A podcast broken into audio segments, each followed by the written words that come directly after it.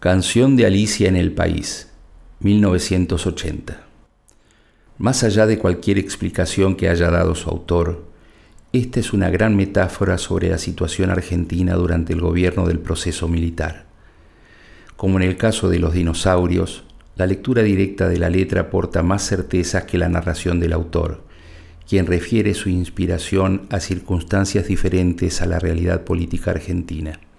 La poesía no brota solamente de la intención o del presupuesto del escritor, sino que también es la expresión de voces internas, conscientes e inconscientes, que toman cuerpo y dicen lo suyo sin que el autor lo perciba en su totalidad.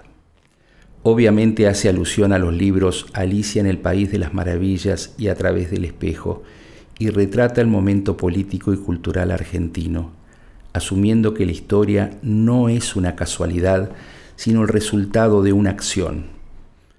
Este país no estuvo hecho porque sí.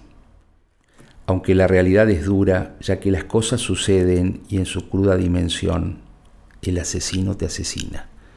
Hay que aceptarla, porque es inevitable, ya que incluso los que huyeron o se exiliaron salvaron la vida física, pero no aplacaron las consecuencias de ser argentinos. Te vas a ir, vas a salir, pero te quedas. ¿Dónde más vas a ir? En la década del 60 el famoso humorista Landru creó dos caricaturas de los presidentes. A Ilia lo nombró la tortuga por su supuesta lentitud como gobernante y a Onganía la morsa por sus marcados bigotes. Y por eso refiere que lo que sucede ahora es otra cosa. Charlie cuenta que para la frase un río de cabezas aplastadas por el mismo pie juegan cricket bajo la luna, se inspiró en una imagen del artista Juan Gatti. Pero es imposible no relacionar esa imagen que remite a la muerte con la muerte como moneda de cambio político, tal como ocurría desde principios de los 70 y que se hizo política de Estado con el gobierno militar. Aunque ya la represión y la muerte habían comenzado desde el interior del gobierno de Perón y de Isabel, la del 70 fue una década sangrienta, signada además por la falta de ley y de justicia, en donde se dio un enfrentamiento despiadado entre grupos políticos que usaron las armas y los atentados como modos de acción y que en el caos pretendían sacar provecho. Estamos en la tierra de nadie, dice Charlie, y las Fuerzas Armadas, alentadas por grupos económicos, que reprimieron impiadosamente instaurando la ruin figura del desaparecido, contestaron, pero es mía, y determinaron la sentencia. Los inocentes son los culpables, ya que ellos eran su señoría, el rey de espadas. El presente era ciago y el futuro indeterminado.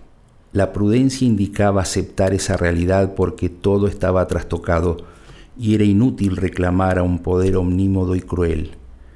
De eso se dieron cuenta tiempo después quienes buscaban infructuosamente alguna respuesta justa. No cuentes lo que hay detrás de aquel espejo. No tendrás poder, ni abogados, ni testigos. Lo único posible era encender los candiles para advertir las trampas. Según algunos interpretadores, la frase los brujos piensan en volver a nublarnos el camino, hace alusión a José López Rega, apodado el brujo porque tenía prácticas oscurantistas.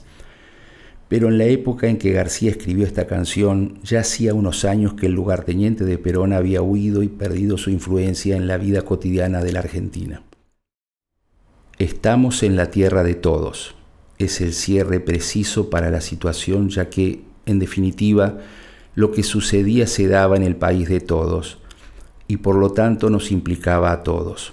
Como final de cuento, había que entender que de ese caos había que salir como se sale luego de un terremoto, en medio de los escombros.